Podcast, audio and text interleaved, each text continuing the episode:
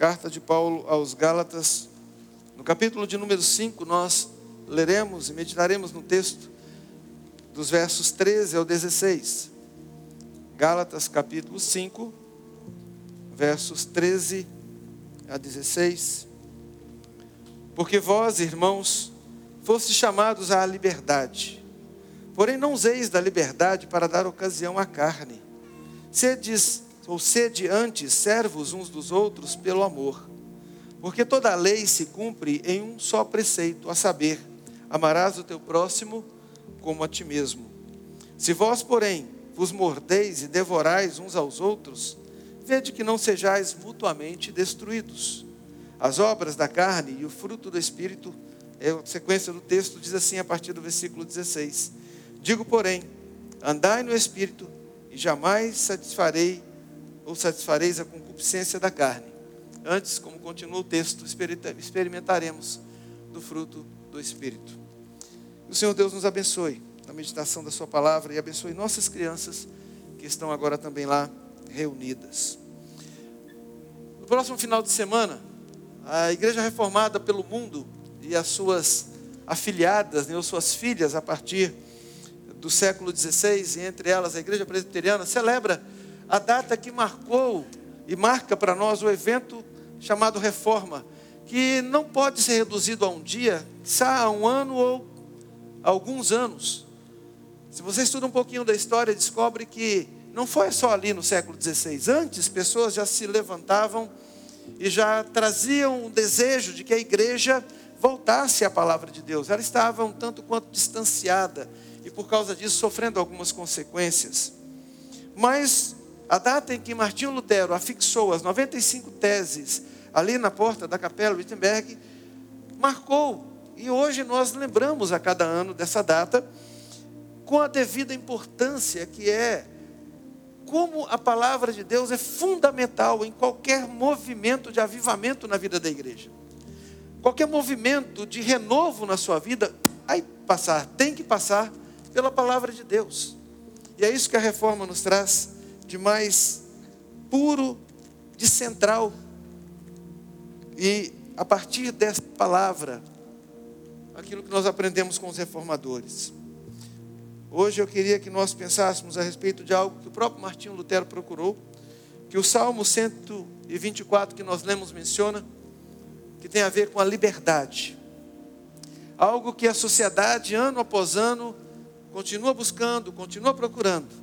Liberdade que muitas vezes confundida com libertinagem leva as pessoas a práticas que só lhes fazem mal. Que confundida com excessos ferem os que estão próximos, como outras coisas. A verdadeira liberdade pela qual Lutero e os reformadores buscaram, que tem a ver com a libertação do seu coração, de corações que, vivendo a culpa do pecado, conscientes de que a vida não era a vida perfeita que tinha que ser, procuravam uma paz, como a que foi cantada aqui, procuravam uma reconciliação com Deus, uma comunhão com Deus, uma intimidade com Deus, e que infelizmente não tinham as instruções, o caminho dado para alcançarem. Esse texto de Paulo aos Gálatas nos lembra como essa liberdade é importante e do perigo que é o mau uso dela. Eu queria que, por favor, projetassem do texto de Lutero, escrito por ele, da liberdade cristã. Prestem atenção nessas duas frases. Um cristão é senhor livre sobre todas as coisas e não está sujeito a ninguém. Olha que coisa interessante. O cristão é senhor livre sobre todas as coisas e não está sujeito a ninguém. Por outro lado, um cristão é servidor de todas as coisas e sujeito a todos. Um cristão é servidor de todas as coisas, sujeito a todos. Duas frases que parecem não caber no mesmo slide como a gente colocou aqui. Parecem não fazer sentido no mesmo texto. Mas é isso que Lutero Além de tudo mais sobre a reforma que nós podemos lembrar, estudar e aprender, veio trazer dessa liberdade que nós experimentamos, que é não mais estarmos presos ao pecado, não mais estarmos limitados àquilo que a nossa carne, por causa do mal que nós fazemos, acaba impondo sobre nós. A liberdade que Lutero buscava e que muitos outros buscaram, que muitos se martirizaram, que muitos fizeram promessas e compromissos e gastaram seus recursos em busca, em busca dela. A liberdade cristã, que é a verdadeira liberdade pela qual nós devemos buscar e pela qual nós devemos viver. E que quando nós entendemos como ela é e como se pratica, todo o sentido da nossa vida muda naquilo que nós aprendemos com o Senhor. Eu queria levar você agora a pensar de um exemplo interessante. Aqui tem muito mineiro, eu sei que tem. Mas aqui também tem a Vale. E nós sabemos a importância de uma linha férrea. Eu perguntaria: um trem, uma locomotiva com seus vagões, é livre?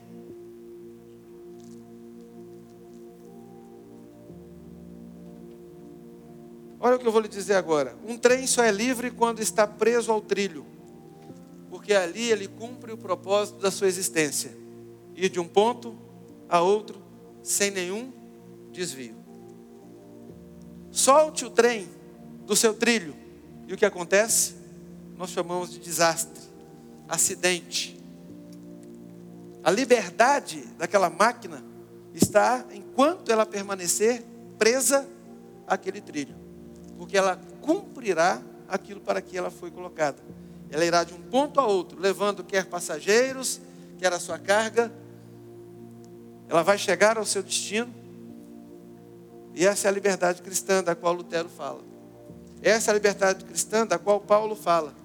A nossa liberdade é aquela em que nos mantém no trilho.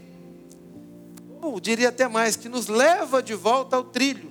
O trilho que o homem saiu dele lá no Éden quando pecou. O trilho que nós deixamos quando nós perdemos a perspectiva da nossa vida, a razão da nossa vida, e ela passa a ser não ir de um objetivo a outro, de um ponto a outro com um objetivo, mas passa a ser simplesmente, como se diz, viver um dia de cada vez e veja lá o que, é que vai dar o resultado amanhã, sem se importar muito onde vai chegar, sem se importar muito com as consequências, e via de regra, descarrilhando, via de regra, passando por acidentes, matando os passageiros, derramando a carga, não chegando onde devia chegar. Lutero aprendeu, compartilhou conosco que Paulo escreveu, que quando nós estamos presos ao trilho, e esse trilho é a palavra do Senhor, esse trilho é a nossa ligação com Deus, a nossa vida começa a fazer sentido, e nós agora começamos a poder responder de onde viemos e para onde estamos indo. Nós começamos a entender o propósito da nossa vida em relação ao outro, ou aos outros. Nós começamos a entender o propósito da nossa vida em relação a Deus como seres adoradores, como seres que agradecem ao Senhor. E eu queria que você pensasse comigo agora sobre quatro pontos rápidos a respeito dessa liberdade cristã e de limitações que nomeiam esse trilho ao qual nós estamos presos. E o primeiro deles você encontra no versículo 13 do texto que nós lemos agora há pouco, quando ele disse assim: Vós, irmãos, fostes chamados à liberdade. Porém, não useis da liberdade para dar ocasião à carne. E a primeira limitação da nossa liberdade cristã tem a ver com a santidade. Tem a ver com uma vida que vai ser vivida no Senhor.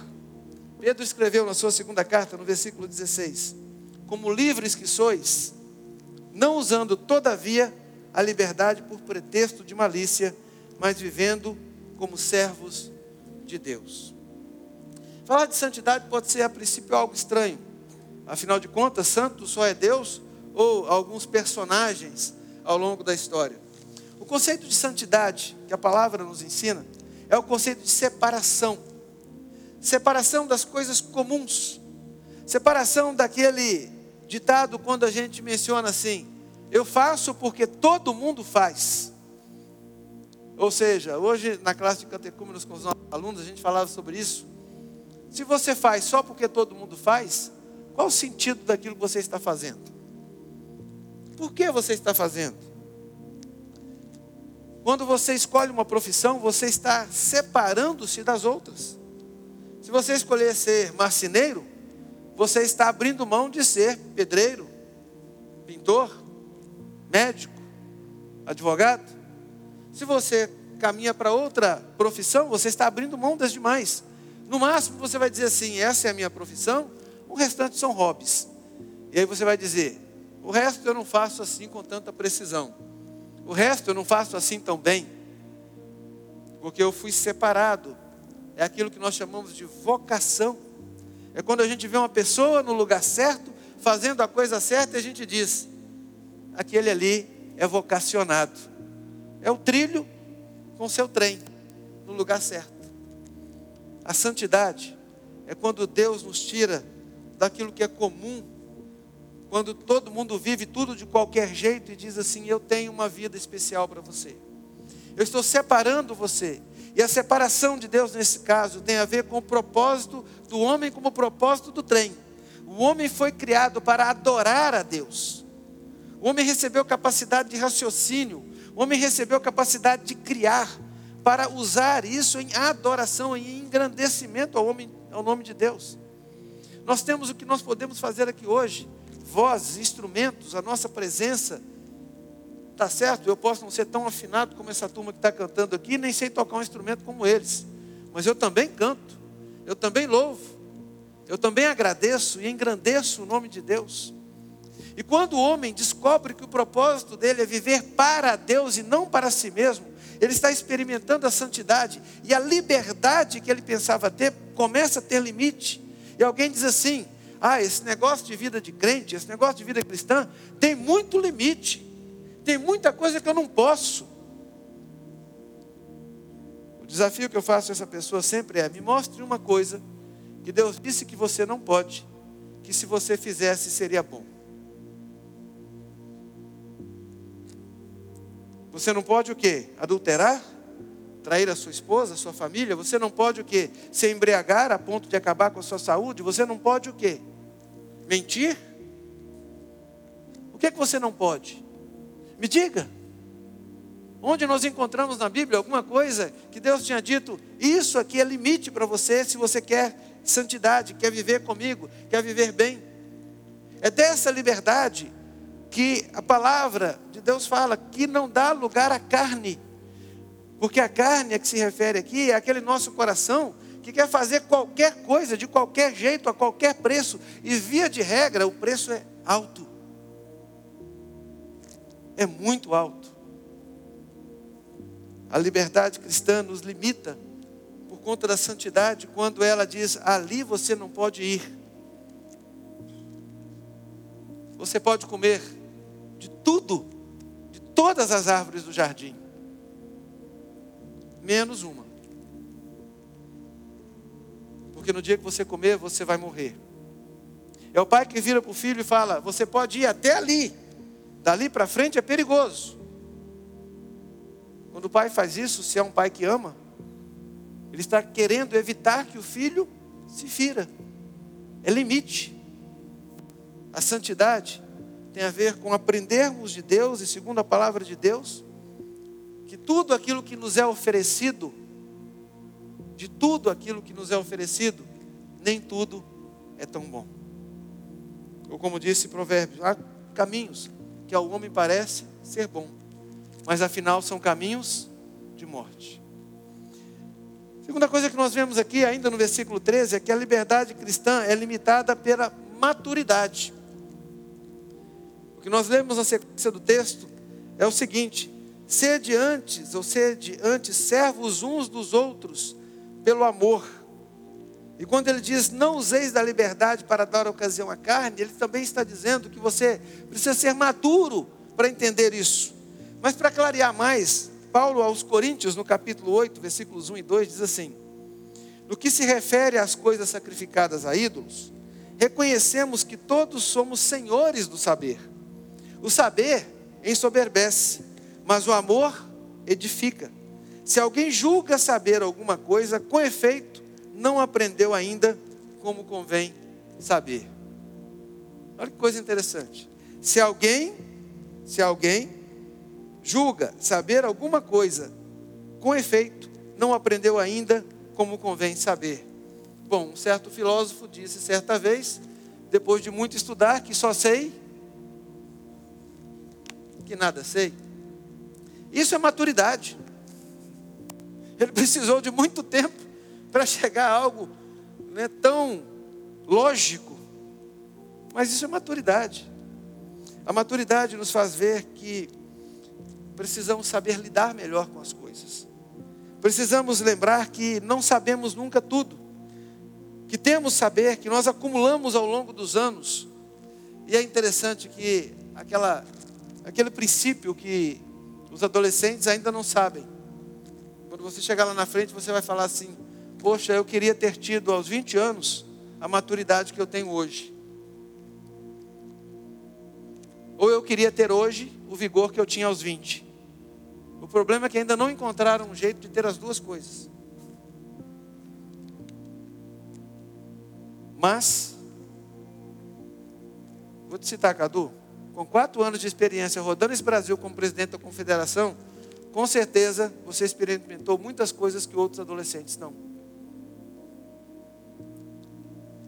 E dessas muitas coisas, com certeza, tem muito mais coisas que você aprendeu que deve evitar, que deve ser diferente, como todos nós, à medida que os anos vão passando.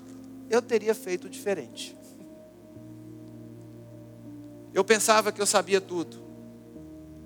Eu pensava que eu conhecia tudo. E é impressionante como a maturidade só vai nos fazendo conhecer e entender que a gente é muito menor do que a gente pensa que é.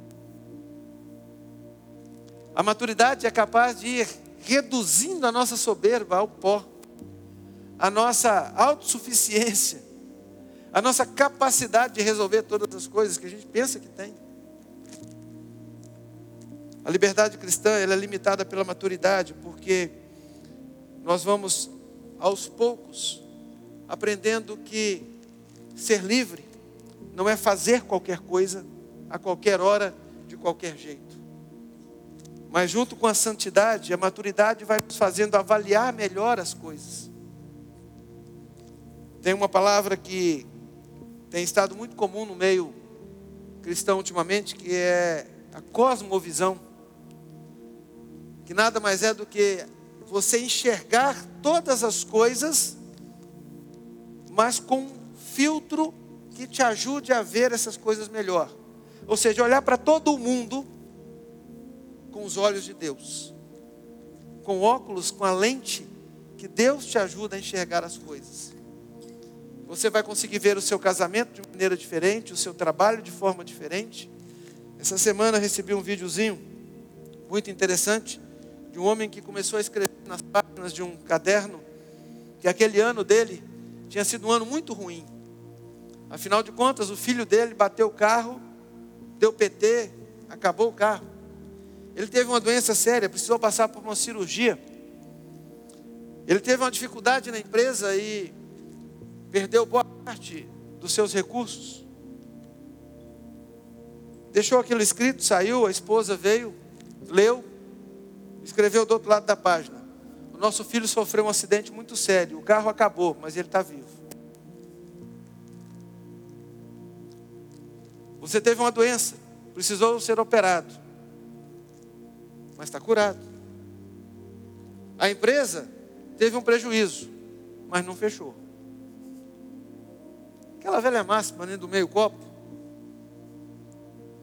A maturidade nos faz entender que nem tudo aquilo que nós pensamos ter perdido foi de fato perdido. Que muito daquilo que nós pensávamos ter perdido, na verdade, foi livramento.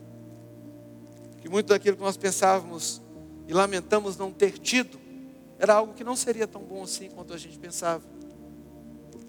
E aí, se você é dos mais novos que está nesse templo hoje à noite, e me ouvindo agora, você tem muito mais oportunidade de amadurecer do que eu, ou do que quem já está na minha frente na idade. Porque você está ouvindo isso antes do que outros ouviram. Porque você está conseguindo pensar nisso antes do que outros pensaram.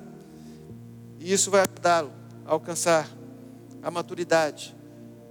E essa liberdade da qual Lutero falou, essa liberdade que Paulo escreveu aos Gálatas, a qual nós fomos chamados, essa nova vida com Cristo, vai nos ajudar a caminhar cada vez mais perto do Senhor e cada vez melhor.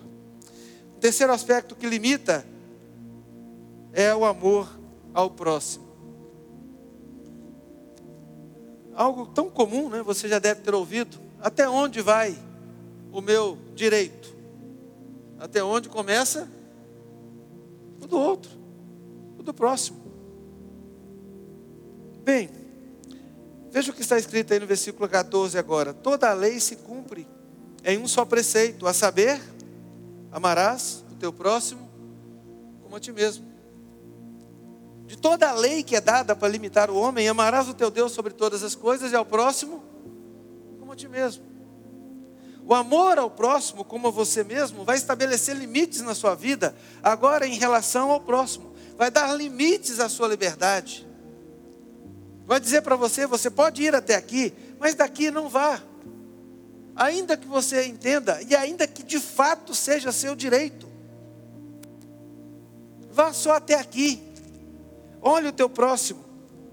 Paulo viveu o primeiro século, e é bom a gente entender esse contexto que ele está escrevendo aos Gálatas, onde havia uma circunstância bem interessante, porque o evangelho saía do, do mundo judaico e começava a alcançar o mundo gentílico, começava a chegar na Ásia. E aqueles que eram judeus tinham toda uma tradição, já tinham aprendido e vivido como descendentes de Abraão, de Isaac e de Jacó. Do outro lado, os gentios, como nós conhecemos, aqueles que eram da região da Ásia, como a Galácia, onde está a igreja aos Gálatas, que recebe a carta aos Gálatas, eles tinham vivido um outro contexto religioso, completamente diferente. E existia uma prática, tanto em um quanto no outro, que era o sacrifício de animais e o comer do sacrifício desses animais. O povo de Deus fazia isso na Páscoa. O cordeiro era morto e então era assado e parte daquele cordeiro era alimento para o povo desde a saída do Egito. Também aqueles que eram da Galácia e que eram gentios sacrificavam os animais aos outros deuses e comiam deles. E agora tinha um problema, porque você vinha habitar ali na Galácia e aí ficava aquela história: eu posso ou não posso comer? dessa carne que é sacrificada a outros ídolos que não o meu Deus, o Deus de Abraão, Isaac e Jacó. O problema era, eu fui convidado para ir à casa de alguém.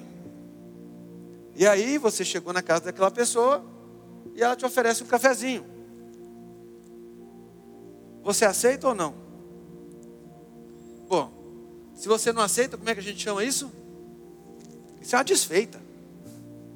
É, pastor, a gente estava conversando, fazer uma visita ao pastor Rafael, falando a respeito dessas coisas, né? Pastor, como cada negócio, vocês não fazem ideia. Mude da sua região. Vá morar no Nordeste para vocês verem uma coisa. Hoje eu amo buchada, sei comer, já como outras coisas, mas me lembro, né? Arlene está ali como se fosse hoje, é o primeiro dia que a gente chegou, levaram a gente para um restaurante típico que chama-se Parrachachá, que eu passei a chamar de Parrachá que você come para rachar mesmo. Uma mesa que vai daqui naquela porta. E as nossas duas filhas de 10 e de 5 anos na ocasião. Mãe, não tem nada para comer. Não tem coxinha. Bom, hoje, duas comedoras de cuscuz, que é um negócio fora de série. A gente comeu. A mãe chama as filhas e diz assim: come aqui, ali, isso aqui, depois a gente sai para comer alguma coisa. Mas não pode fazer desfeita. O caso é que aquela carne não fazia mal se eles comessem. O deixar de comer faria bem a com quem eles estavam. Por outro lado, se quem os convidara para comer não estava simplesmente convidando para uma refeição, mas estava convidando para um culto a outro Deus, onde ficava claro que aquilo era uma adoração a um outro ídolo, e que alguém dizia assim: Eu não estou te chamando simplesmente para comer comigo. Você vem, vai sentar na mesa e nós vamos adorar ao meu Deus. Olha que linha fininha para andar em cima dela e escolher entre um ou outro. E aí Paulo diz o seguinte: no que se refere, 1 Coríntios 8, versículo 2, 1 e 2. As coisas sacrificadas a ídolos, reconhecemos que somos todos senhores. A gente sabe. Se comer não vai fazer mal, a gente sabe que tem problema. No entanto, o saber ensoberbece, ou seja, se eu comer dizendo o seguinte, ah, eu sei que não vai me fazer mal e estou nem aí para isso, eu posso causar escândalo. Eu posso fazer mal tanto a quem acha que eu não devia comer e está me vendo, e isso vai causar mal para aquela pessoa, quanto a quem me chamou também, eu vou dizer para ele olha, eu tenho o Deus a quem eu adoro, eu não posso estar com você. Me convide para um jantar comum e eu vou estar aqui, não tem problema. Mas essa liberdade, essa maturidade, ela é limitada pelo próximo. A gente tem que lembrar disso. E abrir mão de algumas coisas. Algumas vezes que não são listas. Eu falei um pouco sobre isso numa mensagem anterior aqui neste púlpito mesmo. Quando a gente fala assim, mas é meu direito.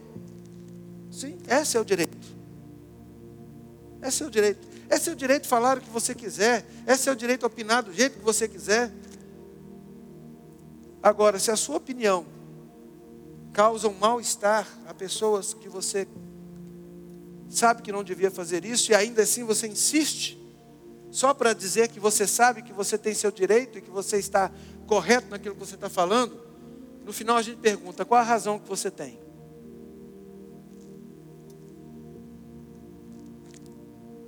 No conselho da nossa igreja, nós temos um princípio interessante que nós compartilhamos, que é o seguinte: a gente entra pensando diferente e sai falando igual.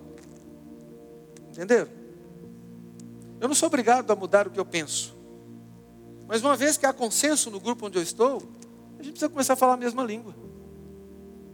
E o consenso é isso. O consenso nem sempre é a minha opinião ser mudada. Isso é respeito ao próximo. Isso é respeito ao próximo. É eu saber que ele tem a opinião dele. Eu posso discordar, e se houver ambiente para conversar com ele, faremos isso. E nos dias em que nós vivemos, nessa pandemia de rede social, que é pior do que o coronavírus, porque se o coronavírus matou pessoas e tirou vidas, a rede social tem matado relacionamentos, ferido relacionamentos, matado famílias, matado amizades. E 100% dos casos, a razão é só uma. Cada um está no seu direito. E ninguém pensou no próximo. Só isso. Principalmente onde todos podem dizer o que quiser, do jeito que quiser. Existe um limite para a minha liberdade. Vede, porém, que esta vossa liberdade não venha de algum modo a ser tropeço para os fracos. E por isso, se a comida serve de escândalo a meu irmão, nunca mais comerei carne, para que não venha escandalizá-lo. Isso é Paulo escrevendo aos Coríntios. Eu não tenho problema nenhum com isso. Mas se deixar de comer carne vai abençoar alguém, é só esse o problema? Então tá bom. Por último, andar no espírito a liberdade cristã é limitada pelo amor a Deus. Pelo amor a Deus. Paulo, agora no versículo 16 desse mesmo texto, disse o seguinte: Digo, porém, andai no espírito, e você não vai satisfazer as concupiscências da carne. E andar no espírito é demonstrar amor a Deus. Hoje nós tivemos a lição lá dos catecúmenos sobre exatamente a pessoa de Deus. E a gente não consegue explicar Deus. Ninguém explica Deus. Já fizeram uma letra de um cântico assim. Uma outra letra do cântico, de um outro cântico, dá nomes, ou cita os nomes de Deus na Bíblia, que são os atributos de Deus, uma forma de identificarmos a Deus. Mas o nome que realmente identifica a Deus, o nome que Ele mesmo usou para se identificar é: Eu sou. Ponto. Existam as coisas, não existam as coisas. Pense você, não pense você. Queira você, não queira você. Deus é Deus. Se você gosta dele, ele é Deus. Se você não gosta, o problema é seu. Ele continua Deus do mesmo jeito. Se você quer obedecê-lo, ele é Deus. Se você não obedecê-lo, ele é Deus do mesmo jeito. A nossa existência ou não existência, ou de toda a criação, não altera em que Deus é. Ele é antes da criação. E o será eternamente e para sempre. Mas, quando nós não andamos no Espírito, ou seja, quando nós não conhecemos a Deus, perdemos limites, inclusive na nossa relação com Deus. E isso é tão sério que chega a absurdos que se espalham por aí com nomes de igrejas, com nome de evangelho, onde as pessoas determinam o que Deus deve fazer, onde as pessoas não só pensam, mas têm certeza que fariam melhor do que Deus fez ou faz, onde as pessoas questionam a Deus, como se Ele não soubesse o que está fazendo. A minha liberdade tem que ser limitada pela minha relação com Deus, com quem Deus é. Essa é aquela liberdade que talvez você tenha experimentado na paternidade, que é a seguinte: enquanto você comer debaixo desse telhado, dormir nas camas que estão nessa casa, é, parece que hoje em dia não tem tanto isso mais, né? Eu da sua dessa geração, viu? O dia que você quiser fazer o que você quiser fazer, tudo bem. Você vai pagar a sua comida, vai pagar seu telhado. Bom, isso de certa forma serve com relação a Deus, sabiam? O dia que você tiver, quiser essa liberdade, que você chama assim de liberdade, você diga assim para Deus: não se meta mais na minha vida, mas peça atenção.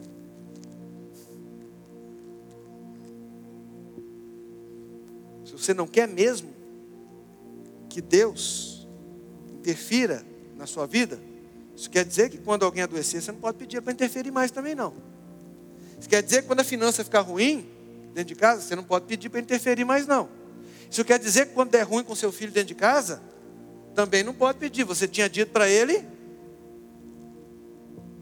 que você ia tocar sua vida por sua conta e risco. Alguém sem consciência acha que isso é liberdade? Quem experimentou sair de casa e morar em república, sabe a saudade que deu. Do telhado que tinha, da cama que tinha, da comidinha na mesa. Que agora tem que lavar as próprias roupas, tem que cozinhar a própria comida, tem que pagar as próprias contas. E aí dá uma saudade de casa. Parece que o sonho de todo adolescente. Eu também já sonhei, viu? Sair de casa. É dois sonhos, é um para sair e outro para voltar. É desse jeito.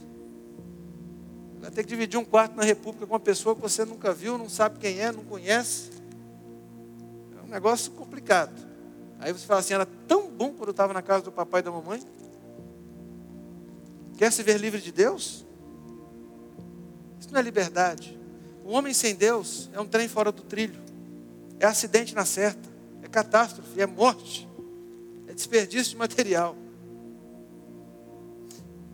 A verdadeira liberdade é aquela que me faz viver livre das coisas da carne livre daquelas coisas que me influenciariam e me fariam mal. A verdadeira liberdade é aquela que me faz viver como alguém que, embora possa fazer o que eu quero, já amadureceu bastante para saber que nem tudo que eu quero é bom. E eu sou livre agora para escolher. Porque a minha liberdade não é minha, é de Deus para mim. A minha liberdade agora é tão boa e tão grande que ela está limitada pelo meu próximo, de modo que, sendo livre, eu consigo me relacionar bem com as pessoas ao redor. Eu consigo até orar pelos que me perseguem, pelos meus inimigos.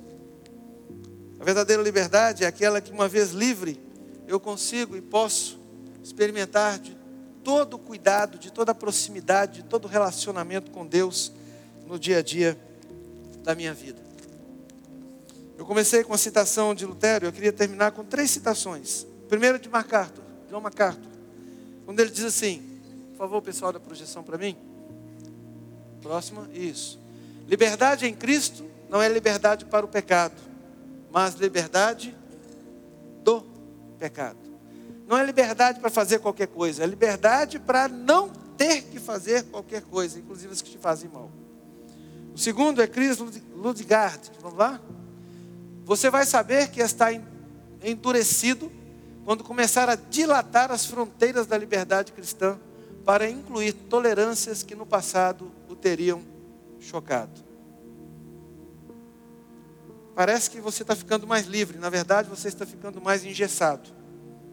À medida que você vai dilatando essas fronteiras e vai incluindo coisas que anteriormente te incomodariam e agora você. E vou terminar com Lutero. Próximo. Porque o cristão está desligado de todos os mandamentos e em uso de sua liberdade, tudo quanto faça, o fará voluntária e desinteressadamente, sem buscar nunca seu próprio proveito e sua própria salvação, mas unicamente para agradar a Deus, pois já estará farto e santificado pela fé e graça divina. Ou seja, quando nós estamos cheios da graça, da fé no Senhor, pode deixar o texto, por favor? Você está desligado dos mandamentos, porque agora você não faz porque é mandamento. Você é livre. Você é livre para fazer, não porque mandou, não porque mandaram, mas voluntariamente, desinteressadamente, porque o seu coração agora tem vontade de fazer. Você agora tem vontade de amar ao próximo, você agora tem vontade de amar a Deus, você agora tem vontade de deixar as coisas que fazem mal a você, a sua família. Você unicamente quer agradar a Deus. Você quer saber se verdadeiramente você é livre? Olhe para a sua vida e veja se você está vivendo desta forma ou se você está preso ao que todo mundo faz e você tem que fazer também. Se você está livre para viver a sua vida em família ou se você não consegue viver a sua vida em família sem fazer mal às pessoas que você ama. Veja se você consegue viver a sua vida sem se preocupar que vai ofender o próximo, fazer mal ao próximo, e vivendo a sua vida sem ofender, magoar, ferir o próximo, você ainda assim está feliz. Veja se você está livre, se você consegue viver a sua vida e sabendo da existência de Deus, você sabe que tudo que você faz agrada ao Senhor. Aí você verdadeiramente será livre. Martinho Lutero entre outros, através da reforma, nos fez ver e nos faz ver que não era pelas práticas de um monte de coisas que foram impostas a eles naquele tempo, não era por rituais estabelecidos pela igreja, não é simplesmente pela obediência cega que alguém é livre. Isso é prisão. Mas é quando Cristo morre por nós, nós nos vemos livres do pecado ou como escreveu o salmista, como um pássaro que estava preso no laço do passarinheiro. Rompe-se o laço e nós nos vemos livres. Que Deus te abençoe, fortaleça a sua vida, te leve a refletir a respeito dessa tal liberdade que você busca tanto, que está aí, proposta por Deus à luz da Sua palavra para nós, se nós a vivermos como de fato é a liberdade cristã.